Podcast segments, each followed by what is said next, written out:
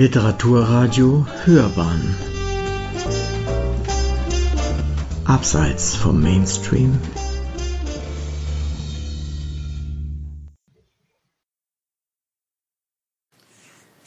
Ich lese drei Geschichten zum Vorlesen aus der Familienbande im Jahreskreis. Das ist ein Mitmachbuch mit Ausmalbildern zu den vier Jahreszeiten. Die Waldfrau. Birg und Bertha haben sich Hexenbesen gebaut. Es waren prima Flugbesen geworden, mit hinten einem extra großen Bausch Birkenreisig dran. Wegen seines Namens war Birk darauf besonders stolz. Bertha hatte sich deshalb vom Holunderstrauch noch ein paar Zweige zusätzlich geholt und an ihren Besen gebunden. Mama sagte immer, im Hollerbusch da wohnt Frau Holle und alle Berthas sind mit Frau Holle verwandt. In ihren Händen hielt Bertha ihren Besen. Der war auch aus Holunderholz. Darauf kurfte sie schon den ganzen Vormittag durch den Garten. Sie spielte mit Birk Hexe. Um die blühenden Obstbäume war der Flugplan eine wunderbare, perfekte Acht. Immer wieder umkreiste Bertha sie in der einen Richtung und traf Birk, wie er aus der entgegengesetzten Richtung kam. So ging das Runde um Runde. Dann bog Bertha ab und flog Schlangenlinien um Papa. Der pflanzte gerade neue Gemüsepflänzchen in die Hochbeete. Als Bertha sich in eine Linkskurve legte, bemerkte sie, dass Birk seinen Besen an den Schuppen gelehnt hatte. Er stand in der Matschküche und kippte gerade Wasser aus einem Eimer in Mamas alten, henkellosen Kochtopf. Sie flog hin und guckte, was er da machte. Im Topf war ganz viel von dem Grünzeug, das jetzt überall im Garten sprießte. Der Garten war geradezu explodiert vor Farben und Düften. Es war wie Zauberei. Die Sträucher waren plötzlich übersät von Blüten, überall reckten Blumen ihre Kelche zur Sonne hin und Pflanzen schossen aus der Erde. Bertha war sich sicher, dass diese Stängel da hinter der Kirsche gestern noch nicht ihre Flugbahn versperrt hatten. Während Birk mit einem Stock auf die frischen Blätter in seinem Trunk einstampfte, hielt Bertha an und ließ den Besen fallen. Vom Boden sammelte sie ganz viele rosa Blütenblätter auf. Damit wollten sie einen Feentrank anrühren. Doch die Blätter färbten nicht. Das Wasser blieb durchsichtig. Deshalb hatte sie keine Lust mehr auf Stampfen. Birk hielt ihr einen Löffel seines Gebräus hin. Wenn du das trinkst, kannst du richtig fliegen. Was ist denn da alles drin, hm? Kanntest du alle Pflanzen? wollte Bertha wissen die Brennpflanzen, Birkenblätter und die langen dünnen, die Mama immer zu breit zerkaut, wenn uns was gestochen hat, erklärte er. Der Trank hatte eine grünliche Farbe. Einzelne Kräuterteile schwammen darin herum. Es sah nicht sehr appetitlich aus. Aber gut. Bertha spitzte die Lippen und schlürfte die Mixtur vom Löffel. Pfui, Speiteufel! Sie verzog ihr Gesicht. Jetzt du. Nachdem Birk gleich drei Löffel Zaubermedizin, wie er sagte, geschluckt hatte, stieg er auf seinen Besen. Nun wollen wir mal sehen. Komm, wir fliegen jetzt davon, rief er. Damit brauste er zur hinteren Gartentür hinaus und hinauf auf den Feldrain. Geradewegs auf den Wald zu. Bertha folgte ihrem Bruder so schnell sie konnte, ihren Besen fest zwischen die Beine geklemmt. Die Hollerhexe musste ganz schön Gas geben, um der Birkenhexe zu folgen. Sie fegten über den holprigen Erdwall dahin. Manchmal mussten sie knietief durch Gräserbüschel warten oder Brennnesselstauden umfliegen. Da der Feldrain so hoch war, hatten sie einen weiten Blick über all das Grün. Schmetterlinge und Bienen brummten davon, als die Kinder vorbeirauschten. Die saßen hier überall. Mit ihren kleinen Rüsseln saugten sie sich Nektar aus den Mohnblumen und all den anderen lila, weißen, gelben und rosa Feldblumen. Dann wurde es dunkel. Der Wald umfing sie mit schattiger Kühle. Nach der hellen Sonne brauchten ihre Augen eine Weile, um sich an das Dämmerlicht zu gewöhnen. Was bewegte sich da hinter den Stämmen? Bertha stieß mit Birk zusammen, der angehalten hatte. Unverwandt starrte er in das grüne Dickicht. Hatte er auch etwas bemerkt? Jetzt sahen sie es beide. Da stand eine Frau. Mit ihrem grünen Kleid und ihren braunen Haaren sah sie aus wie der Frühlingswald. Sie bückte sich mal hierhin, mal dort hinunter. Sie schien etwas in ihren Korb zu sammeln und sang eine leise Melodie, die sich anhörte wie das Murmeln eines Bächleins. Bertha reckte den Kopf vor. Aus dem Körbchen leuchtete es hellgrün. Jetzt hob die Frau den Kopf. Sie lächelte, raffte ihr Kleid und stieg über einen vermodernden Ast zu ihnen herüber. Sie zeigte ihnen die Kräuter im Korb. Es waren auch Fichtenwipfel dabei. Die hatten die Kinder schon oft mit Mama gesammelt. Sie lehnten ihre Besen an eine dicke Eiche und halfen der Frau, hüpften mal hierhin, mal dorthin. Immer neue, leuchtende Fichtenwipfel entdeckten sie an den jungen Nadelbäumen. Als der Korb voll war, warf ihnen die Frau eine Kusshand zu. Erst jetzt fiel Bertha auf, dass die ganze Zeit über niemand gesprochen hatte. Plötzlich standen sie vor einer weißen Hütte. Die Frau verschwand durch eine Tür zwischen jungen, armdicken Birkenstämmen. Das Fenster stand offen. Bertha schaute hinein und sah eine Alte, die Kräuter mit einem Mörser zerstampfte. Neben ihr stand der Korb den eben noch die Junge mit dem grünen Kleid trug. Auf einem uralten Herd aus Eisen brodelte ein Kessel. Bertha spürte ihren Bruder neben sich. Guck doch mal, wisperte sie. Bertha, dreh dich lieber mal um, flüsterte Birg in ihr Ohr. Sie zuckte zusammen, entdeckte aber nichts außer Bäume rings um die Holzhütte. Das sieht ja aus wie ein Urwald, sagte Bertha. Sie stellte fest, dass sie in diesem Teil des Waldes noch nie zuvor gewesen war.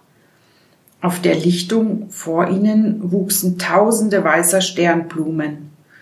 Die Bäume standen so dicht, und von unten bis oben waren sie mit Efeu bewachsen.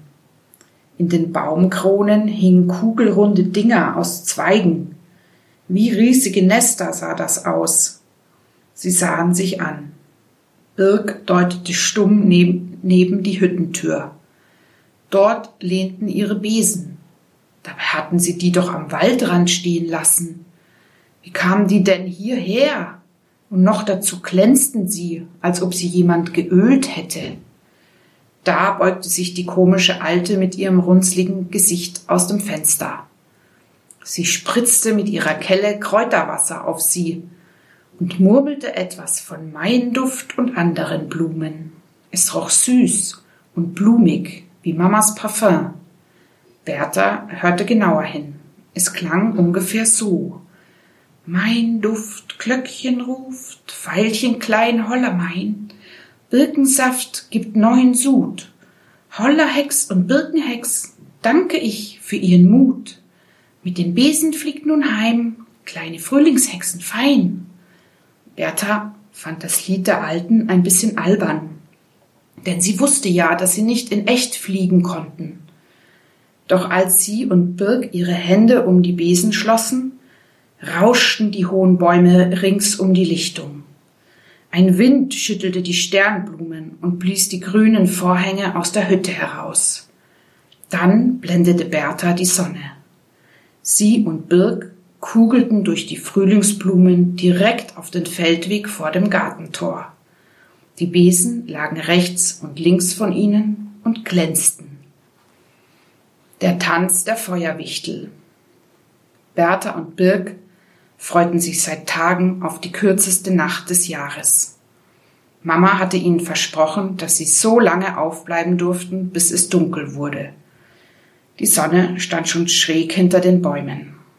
Das dauert aber lange, murrte Birk, der nicht zugeben wollte, dass ihm fast die Augen zufielen. Er gähnte herzhaft.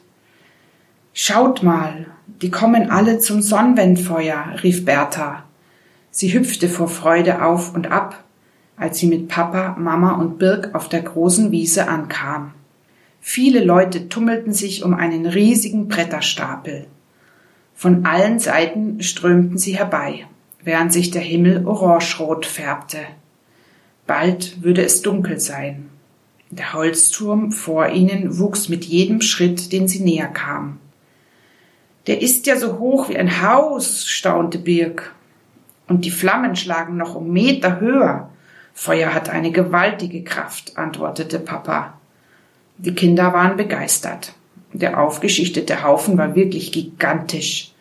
An mehreren Stellen entzündeten Menschen nun erste Flämmchen.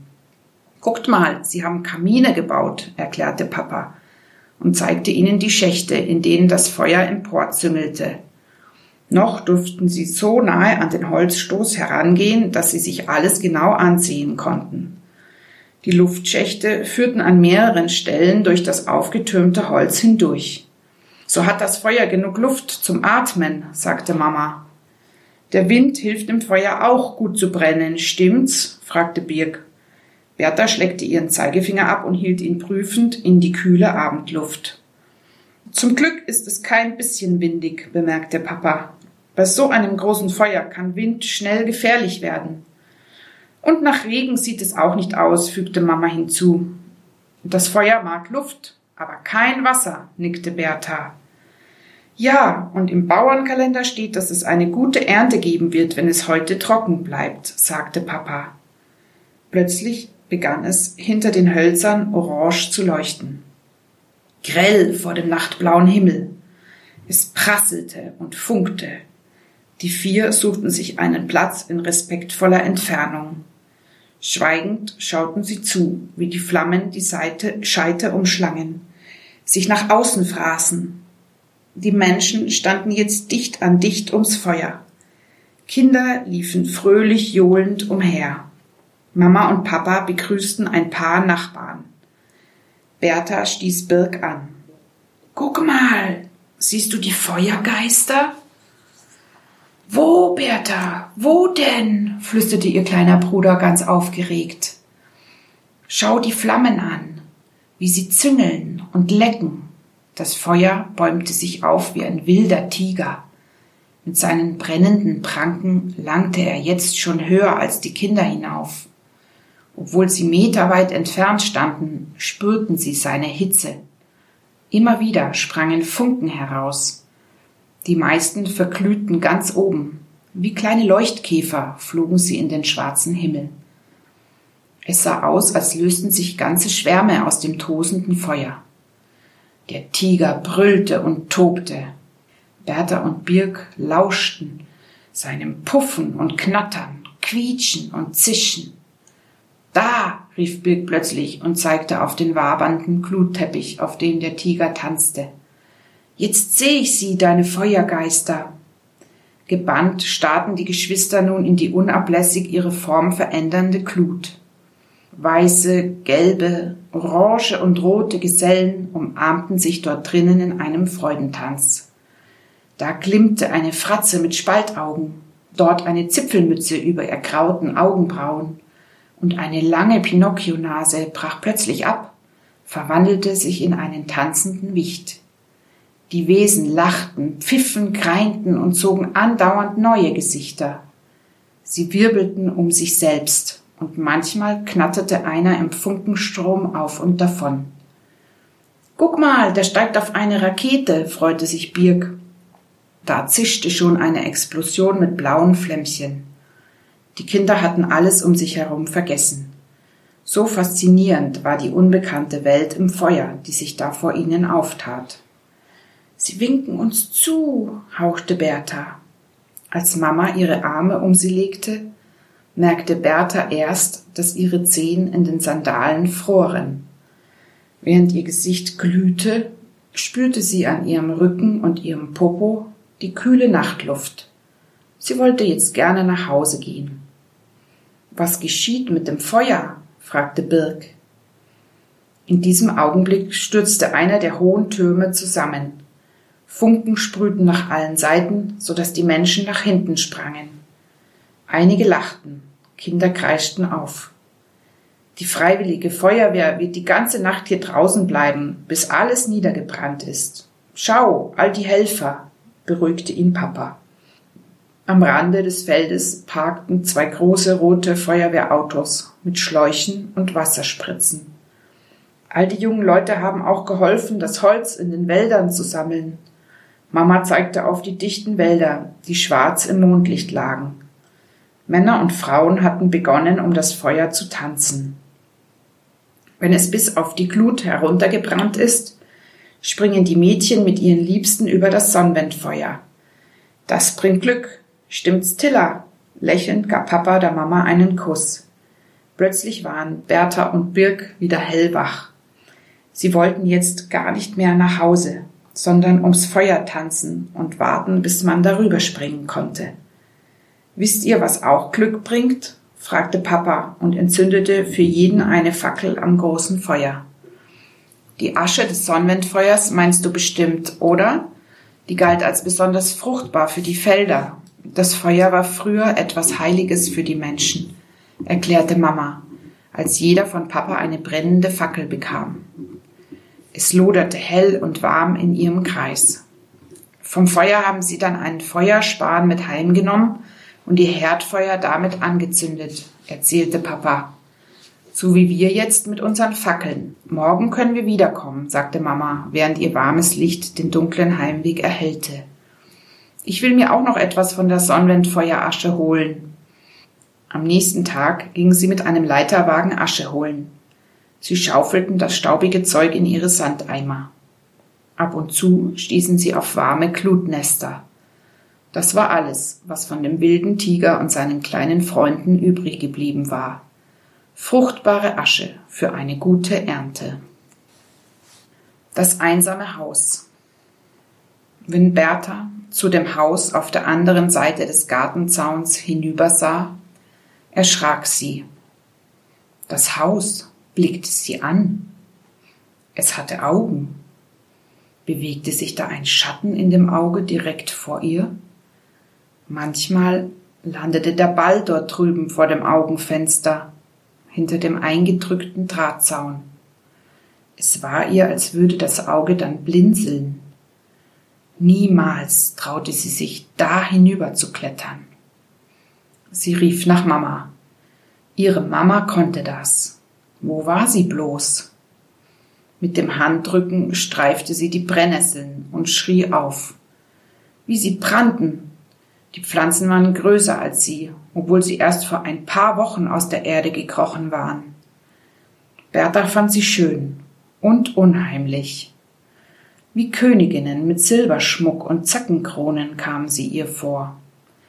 Sie sind Wächterinnen, dachte Bertha, und lassen keinen durch.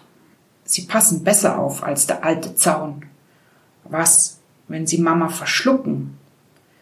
Doch da tauchte Mamas Kopf wieder hinter ihnen auf. Sie hielt den Ball hoch und warf ihn zu ihr, kletterte, fluchte und sprang. Auf der roten Haut ihrer Beine traten weiße Punkte hervor. Da wohnt kein Mensch mehr, sagte Mama, während sie sich die Nesselbisse rieb und zurück zur Küchentour ging. Im Herbst werden sie den alten Kasten abreißen, um Platz für ein neues Haus zu machen. Bertha lief mit ihrem Ball am Zaun entlang und guckte über die Brennnesseln zum Augenhaus. Seine Mauer bröckelte. Ein Fenster war zerbrochen. Der Fensterladen hatte sich losgerissen, quietschte im Wind. Das Mädchen reckte sich, um hineinzusehen. Ein Vorhang blähte sich, bauschte aus dem offenen Fenster. Bei Sonnenschein tat das verlassene Haus ihr manchmal leid. Es war so allein. Von seinen Fensterrahmen blätterte weiße Farbe ab. Und das Dach bog sich in der Mitte durch. An den Seiten fehlten ihm sogar Dachziegel. Flattertiere umkreisten es lautlos. Die wohnten jetzt dort und flogen durch das Loch im Dach. Letzten Sommer hatte sie mit Papa zum ersten Mal die Zwergfledermäuse entdeckt.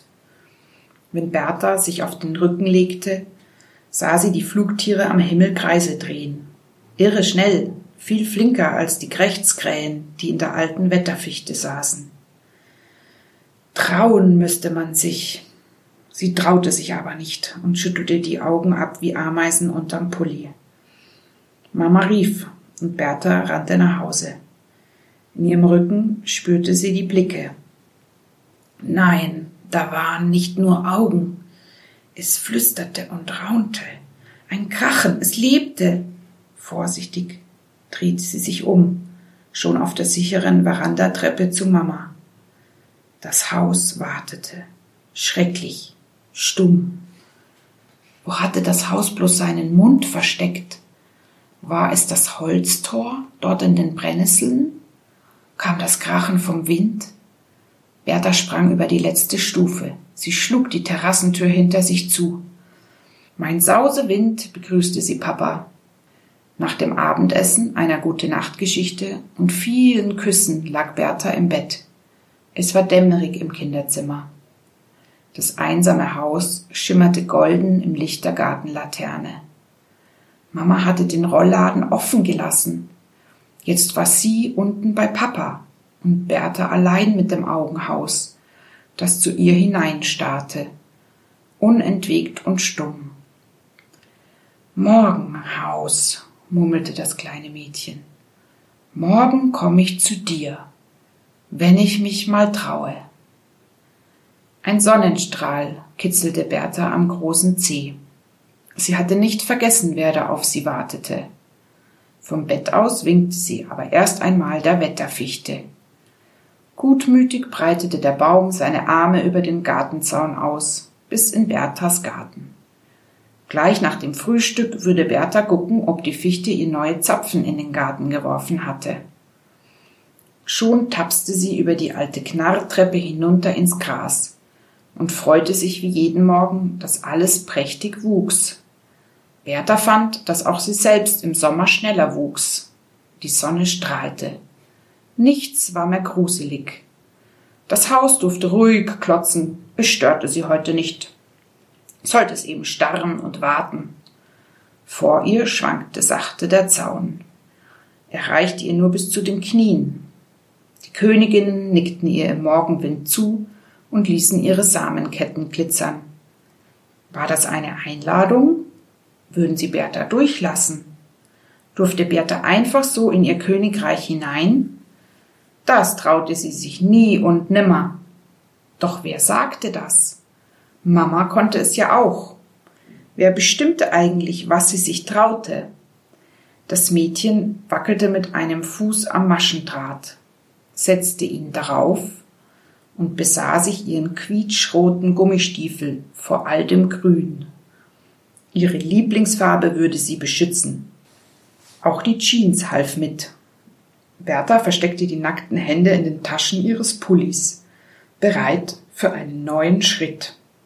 Langsam hob sie ihr Gummistiefelbein über den Zaun. Da war eine Lücke zwischen Draht und Brennnessel. Da hinein. Ihr Gesicht war dicht vor den Köpfen der Königsnesseln. Sie wogten majestätisch, da rannte sie los, hinein in die Nesselfrauen. Hinter ihr schlossen sich die Pflanzen wieder zu einer grünen Wand. Sie hatte ganz vergessen, ihr Gesicht zu schützen. Aber nichts brannte. Es war ganz einfach gewesen. Wenn sie Brennnesseln als Freundinnen hatte, konnte das Haus ihr auch nichts tun. Nun stand sie direkt unter einem seiner Augen. Es war weiter oben als sonst. Bertha knickte eine Pusteblume ab und verpustete sie bis zum Schluss. Ihr Herz klopfte. Blume um Blume pustete sie und überlegte. Ihr Pusteweg hatte sie durch den Pflanzendschungel bis vor die Tür des Hauses geführt. Das war der Mund. Die Tür stand einen Spalt breit auf. Bertha guckte hin und her.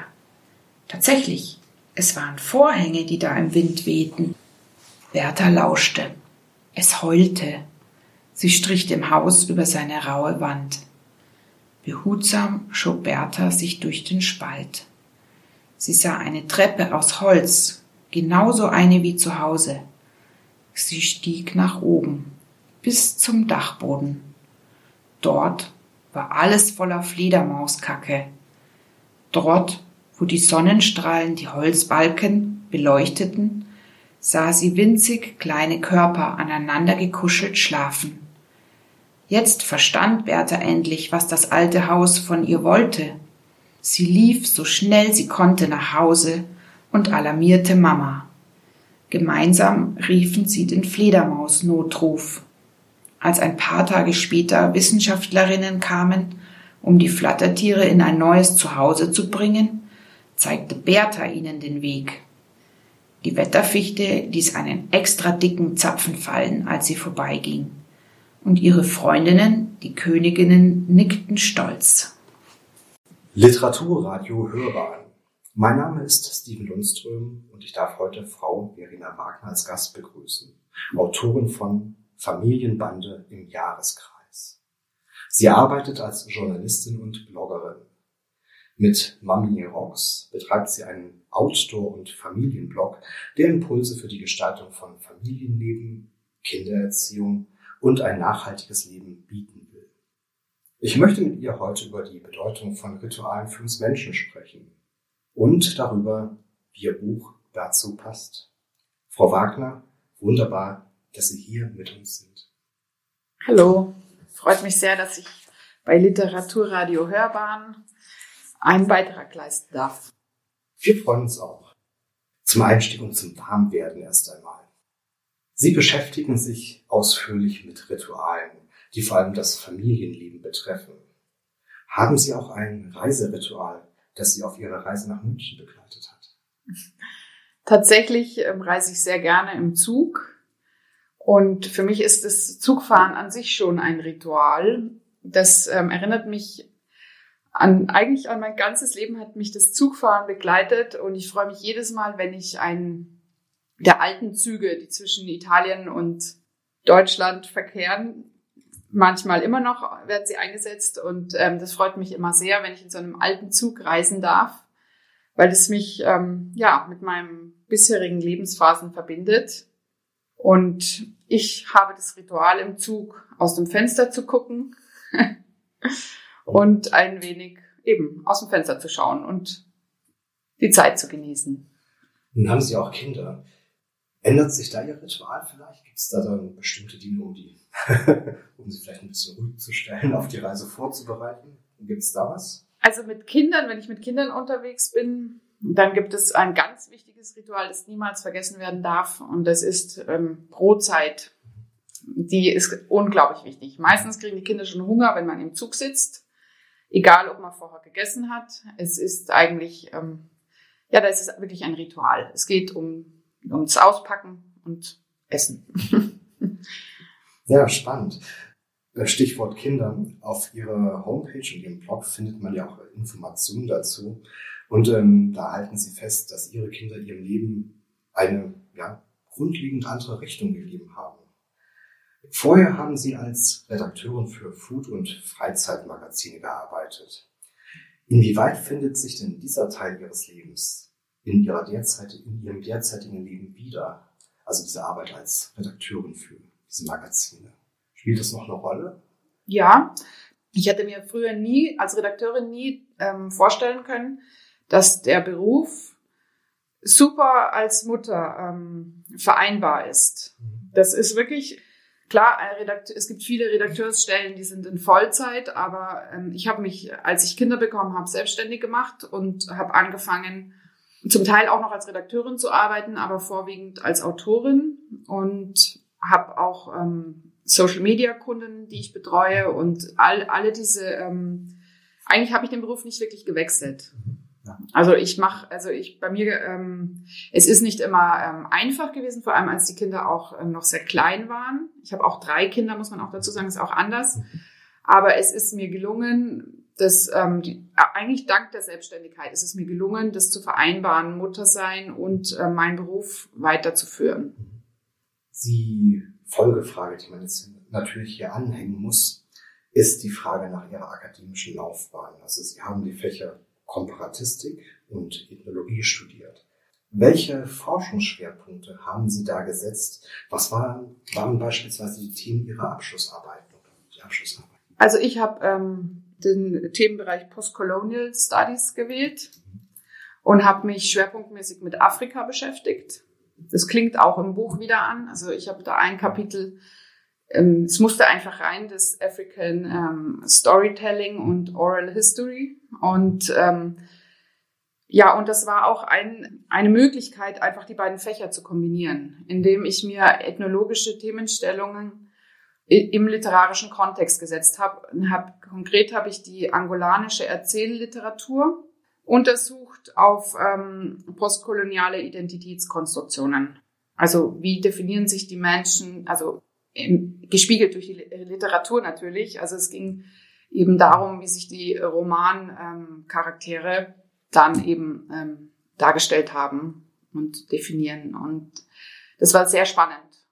Sie hatten jetzt eben auch schon einen kurzen Schwenk zu Ihrem Buch äh, vollzogen. Können Sie das vielleicht mal konkretisieren? Also Ihre akademische Ausbildung und die Erfahrung, die Sie gesammelt haben. Wie konkret sind Sie in diesem Buch eingeflossen? Sie haben ja wirklich aus verschiedensten Kulturen, auch aus verschiedensten Epochen. Ich glaube, wir decken insgesamt hier mit dem Buch so gute drei Jahrtausende ab, so um den Dreh. Wie ist Ihnen das von Nutzen gewesen? Oder wie haben Sie das Rüstzeug, das Sie da sich erarbeitet haben, einsetzen können für das Buch? Ja, es ist tatsächlich so, dass der, dieser ethnologische Blick, den man sich als ähm, im Studium aneignet, mhm der verlässt einen nicht mehr.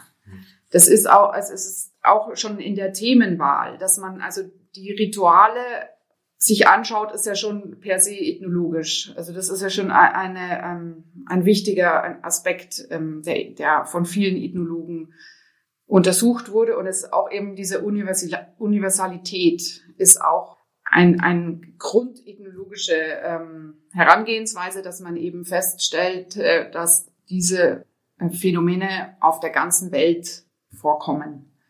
Also dass es nicht nur in einem Kulturkreis Rituale gibt, sondern eben auf der ganzen Welt. Und da war das dann auch einfach eine sehr schöne Idee, zu sagen, okay, ich schaue mir nicht nur, die erste Idee war wirklich nur die Jahreskreisfeste, sich vorzunehmen und darzustellen. Und dann kam es aber ziemlich schnell im Gespräch auch mit der Verlegerin Valentina Sommer, kam der Gedanke auf, dass es doch schön wäre, sich über den Tellerrand hinaus zu bewegen und zu schauen, wo auf der Welt gibt es denn ähnliche Rituale.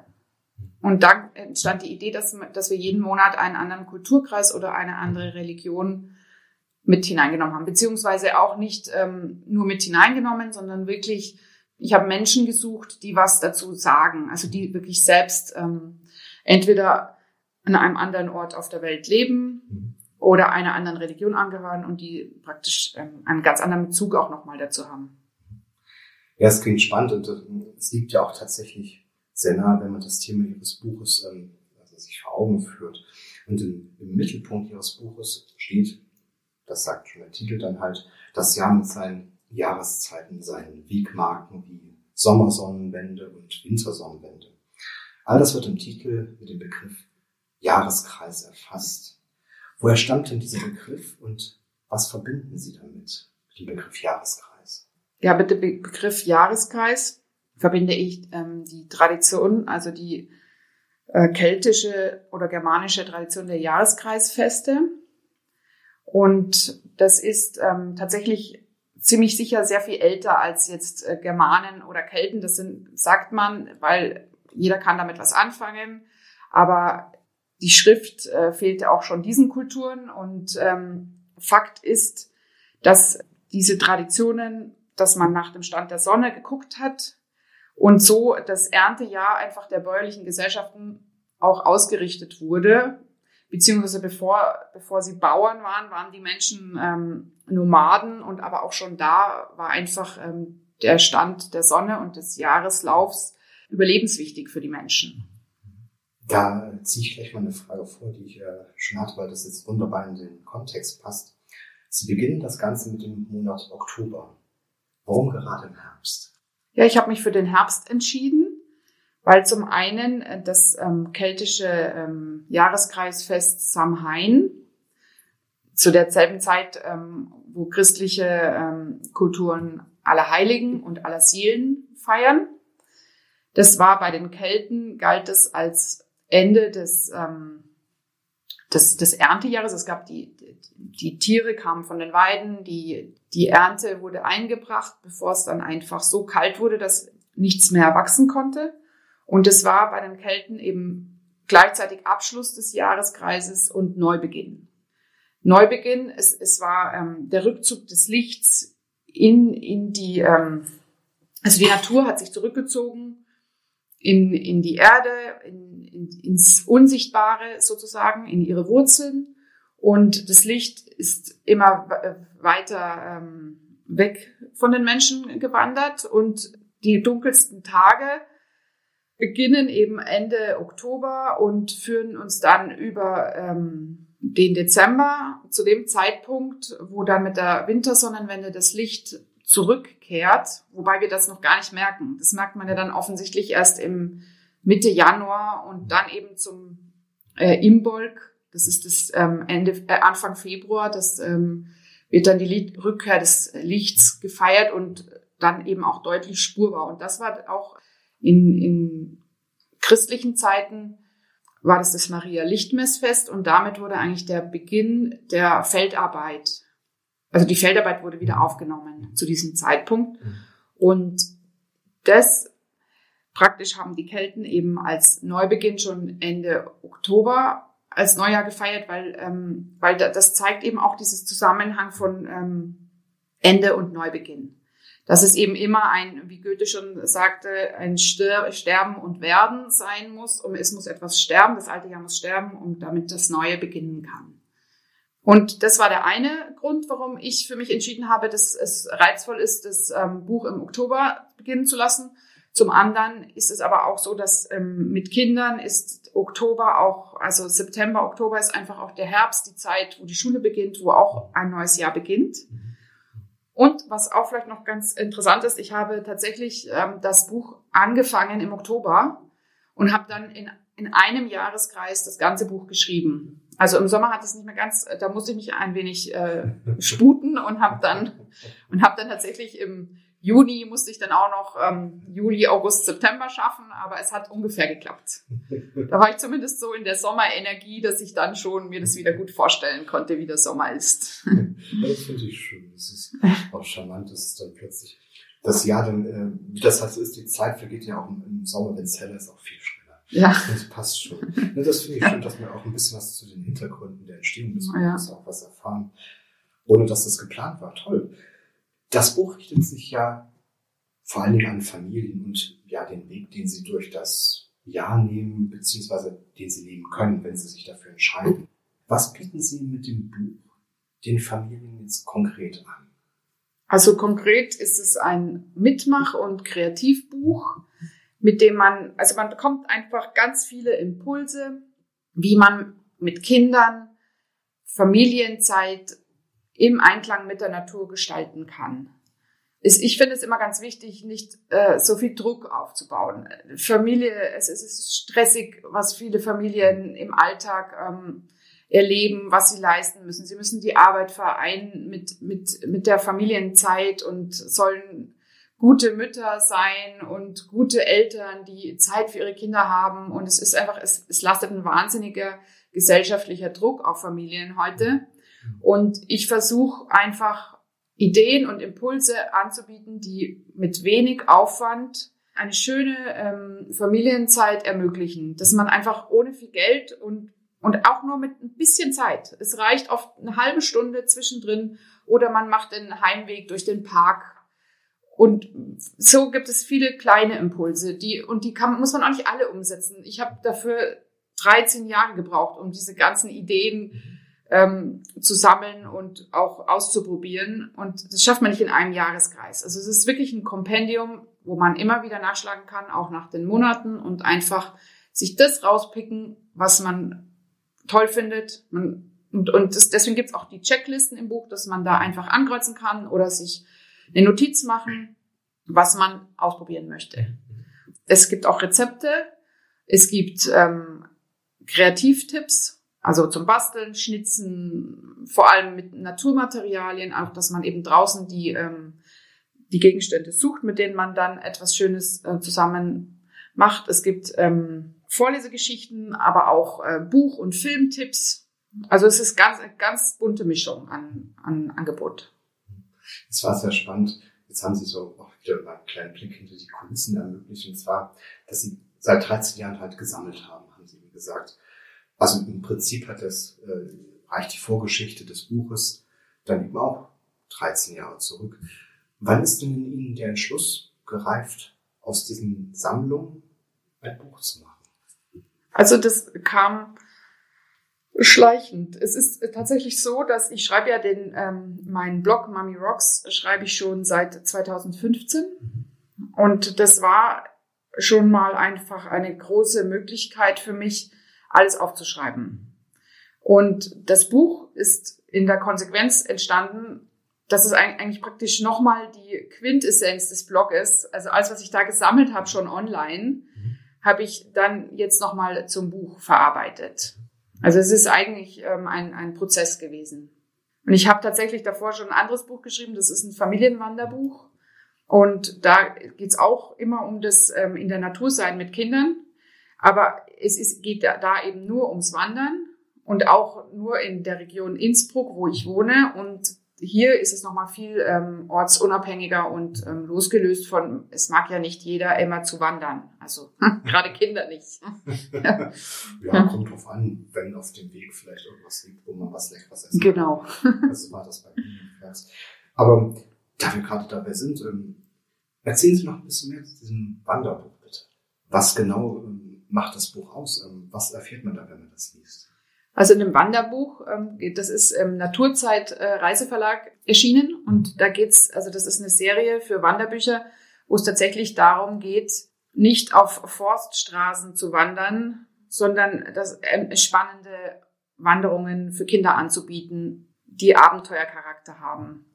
Also es, es gibt da es gibt kaum Wanderungen mit ähm, mit Forststraßen. Manchmal kann man es nicht ganz umgehen, aber also ich habe das immer wieder erlebt, dass meine Kinder, sobald wir auf einer Forststraße laufen oder einem Teerweg, äh, ist Gestreite und Gemaule und wir biegen ab in, auf einen spannenden Waldsteig mit Wurzeln und ähm, ja, auch wenn er sehr steil ist, das ist nicht wichtig. Plötzlich ist der Weg wieder die Aufgabe und alle haben Spaß und sind konzentriert und gut gelaunt.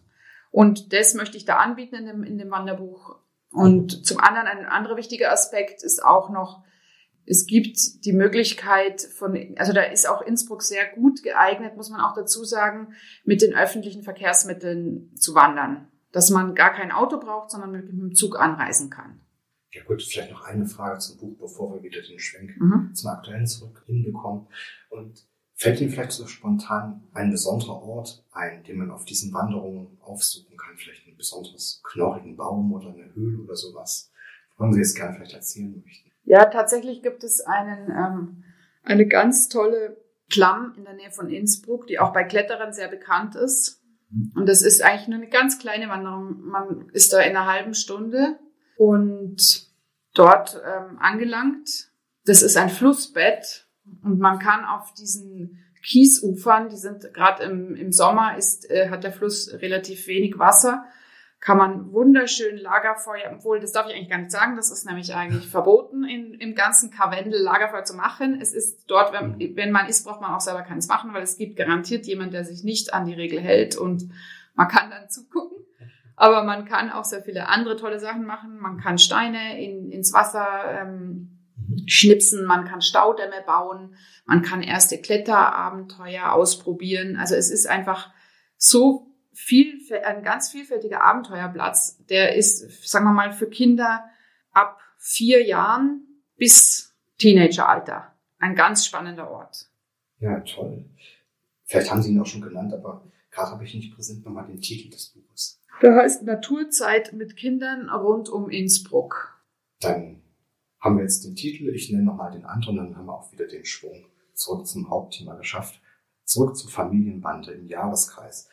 Ähm, ich möchte mit Ihnen nun in die Tiefen Ihres Buches hinabsteigen, gewissermaßen einen Blick auf das Fundament Ihres Buches werfen. Sie zitieren, das haben Sie eben schon erwähnt, aus verschiedensten Kulturen und aus verschiedenen, zum Teil Jahrtausende zurückliegenden Epochen. Die keltische Kultur spielt ja eine zentrale Rolle. Stichwort Jahreskreis, Jahreskreisfeste. Wie genau haben Sie dieses theoretische Fundament konstruiert und welche ja, Fundamentblöcke haben Sie dabei genau verlegt? Also den theoretischen Unterbau quasi. Ja, also der theoretische Unterbau ist tatsächlich, ähm, habe ich mich anhand der, der Jahreskreisfeste entlanggehangelt. Es waren meine äh, Fixpunkte, meine acht Fixpunkte. Und was ich sehr spannend finde, ist, dass die, es gibt ja auch den christlichen Jahreslauf. In den christlichen äh, Literatur jetzt gerade auch was, was für Kindergärtnerinnen und Schulen zur Verfügung gestellt wird, geht es immer um den ähm, Jahreslauf. Und interessant finde ich, dass die christlichen Feste im Jahreslauf befinden sich auf genau denselben äh, Daten wie die Jahreskreisfeste. Und das kommt auch immer wieder, ähm, wird auch immer wieder thematisiert im Buch, dass es einfach kein Zufall ist, dass diese ähm, sich überschneiden. Es ist tatsächlich so, dass die Kirche hat sehr ähm, geschickt ähm, sich überlegt, wie die Menschen, die ja, wenn, wenn man sich das überlegt, in der Zeit, als die Kirche immer mehr Fuß gefasst hat, hatten die Menschen noch den, diesem älteren Glauben, man nennt es auch pagan oder heidnisch. Es gibt jetzt auch wieder neopagane Traditionen, die feiern auch mit den Jahreskreisfesten. Und damals waren, war das für die Menschen einfach die, der normal, die normale Kultur, also die, die ähm, gewohnte. Und man ist dann hergegangen und hat die kirchlichen Feste mit Elementen aus der alten Kultur weitergeführt. Deswegen ist es auch kein Zufall, dass es ähm, das, das Sonnenwendfeuer im Juni zum Beispiel jetzt ähm, auch Johannesfeuer äh, genannt wird. Und ja, ein weiteres Beispiel ist natürlich Ostern. Das ist auch das Frühlingsfest und schon der Name Ostern, Ostara, ist auch schon wieder ähm, die Parallele ganz deutlich da.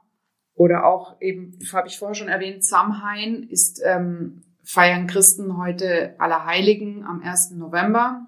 Das, das sind, also da kann man wirklich ähm, sich sehr lange damit beschäftigen. Und das ist zum einen, ist dieses, ähm, ist, das war meine Basis.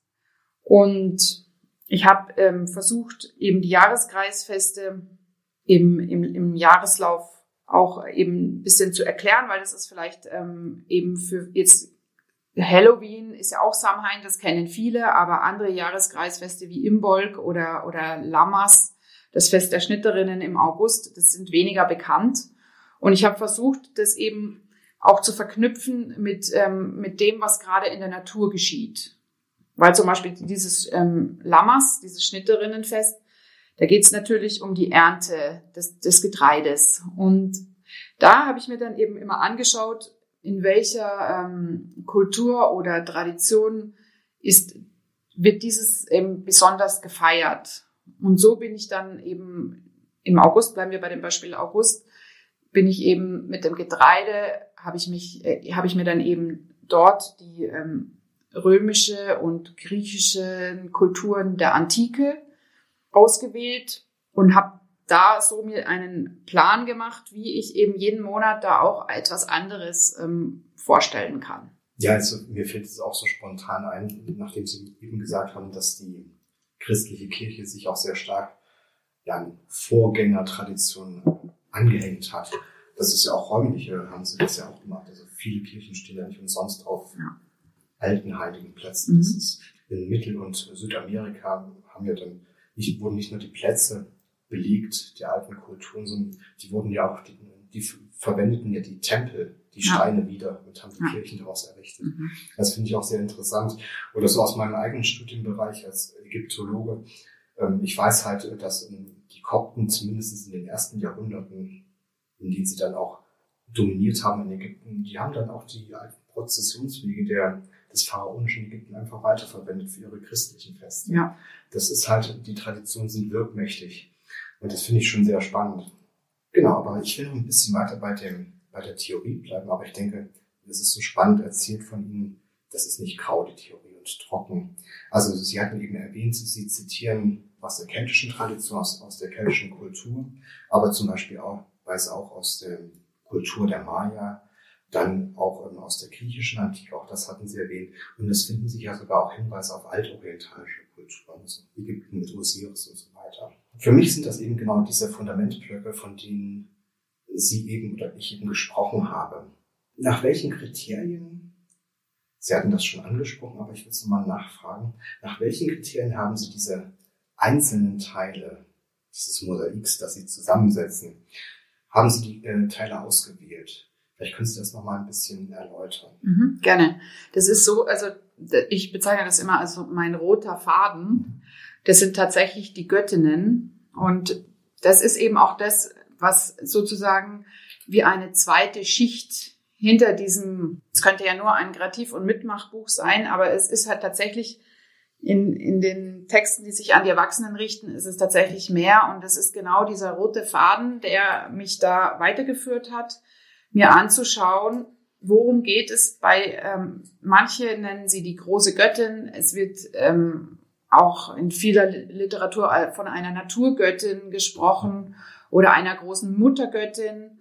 Und diese Figur hat mich fasziniert oder fasziniert mich auch schon seit über zehn Jahren beschäftige ich mich damit und es ist tatsächlich sehr spannend, dass man überall in, in den verschiedensten Kulturkreisen findet man diese Muttergöttin, die im, im Frühling eine Junge ist, dann und sie, die verändert sich praktisch ähm, wie die Natur im Jahreslauf. Sie wird dann zu der lustvollen Frau, zur reifen Frau und Mutter. Und mit dem Jahr, das dann scheidet, verwandelt sie sich in eine hässliche Alte, die wir ja auch ähm, viele kennen sie aus dem Märchen Frau Holle. Das ist das beste Beispiel, die Frau Holle. Das ist eben, wie wir die Frau Holle kennen, ist, ist sie diese zahnlose Alte, die die Betten ausschüttelt und es schneien lässt. Tatsächlich, wenn jemand das interessant findet, dann ähm, kann man sich ähm, mit Heide Göttner Abendrot hat Frau Holle ähm, sehr intensiv erforscht und hat äh, versucht, aus sehr vielen Überbleibseln, Märchen, die weniger bekannt sind, Mythen, Schnipseln, ein, hat sie etwas konstruiert, das ihre Art dieses Frau Holle-Zyklus rund ums Jahr ähm, darstellt. Und das ist wirklich sehr spannend. Also es ist natürlich auch zum Teil Fiktion, was sie da macht. Es ist, gibt keine, ähm, man weiß es nicht, ob das, aber sie nimmt diese ganzen Sachen, die sie findet, wie so eine Spurensuche und ordnet sie in diesen Zyklus ein. Und da kommt tatsächlich eben die Frau Holle auch als ähm, junge als Jungfrau vor. Also es gibt ähm, da sehr viele weniger bekannte Geschichten und man muss auch sagen, da ist sehr viel verschüttet worden durch die christliche, ähm, durch die lang, jahrhundertelange christliche ähm, Tradition ist da vieles auch einfach nicht mehr so auffindbar und ja, und diese, diese Beschäftigung hat mich aber eigentlich zu diesen ganzen ähm, verschiedenen Kulturen gef geführt, wo die große Göttin zu finden ist und auch dieses Paar Isis und Osiris, was jetzt gerade eben schon genannt wurde, mhm. das, das sind eben immer diese Götterpaare, die sind auch überall zu finden und ähm, ja, das ist, finde ich, wahnsinnig spannend und das ähm, führt mich auch durch den Jahreskreis. Mhm. Da will ich dann nochmals Ihren ihren akademischen Hintergrund aufgreifen, und zwar eben, Sie sind Ethnologin. Welche Rolle hat Ihre Wissenschaft und Ihre wissenschaftliche Ausbildung jetzt gerade ganz konkret bei der Auswahl der einzelnen Mosaiksteine? Welche Rolle hat das gespielt bei Ihnen? Und ähm, ich weiß nicht, es gibt in anderen Bereichen auch das Feld der Ritualforschung.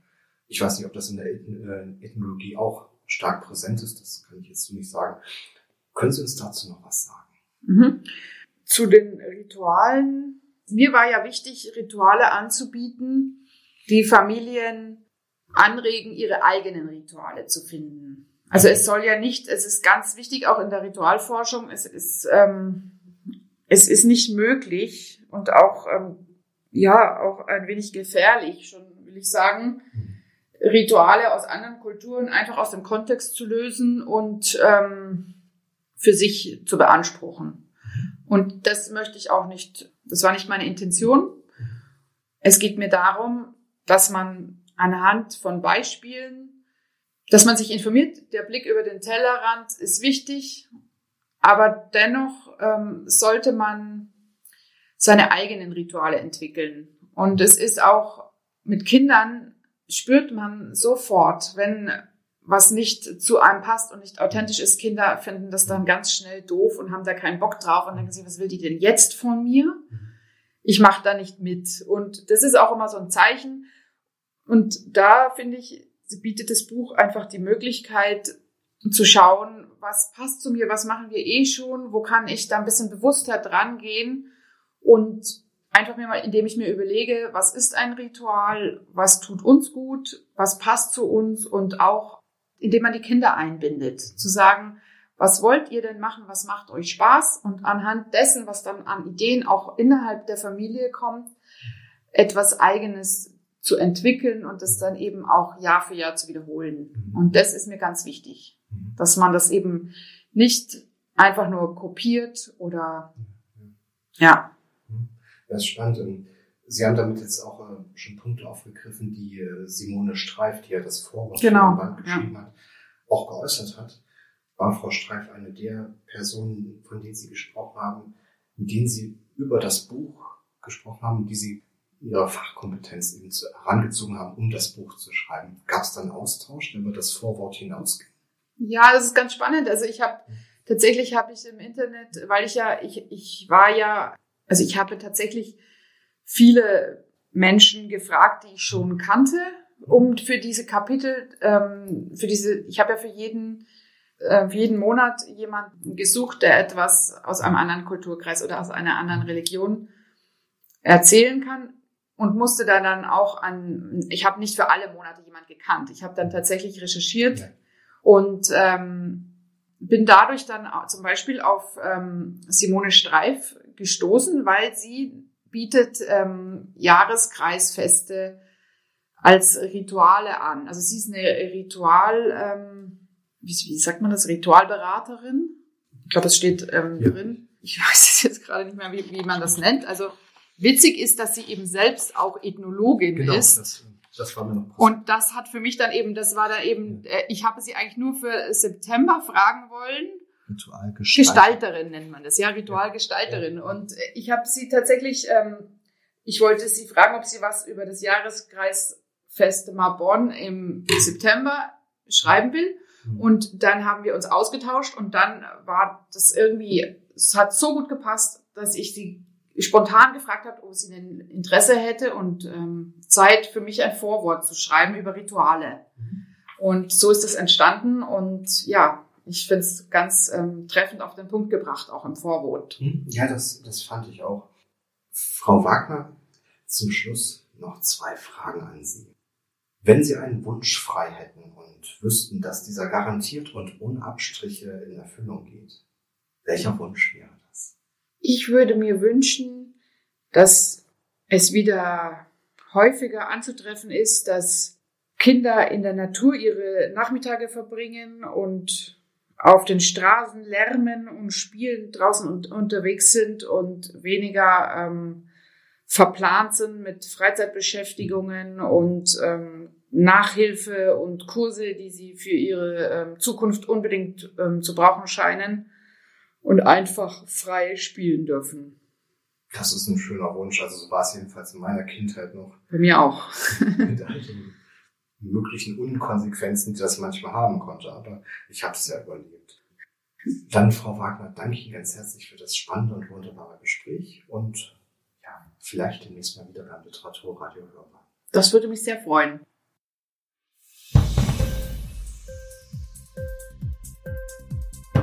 Hat dir die Sendung gefallen? Literatur pur, ja, das sind wir. Natürlich auch als Podcast. Hier kannst du unsere Podcasts hören.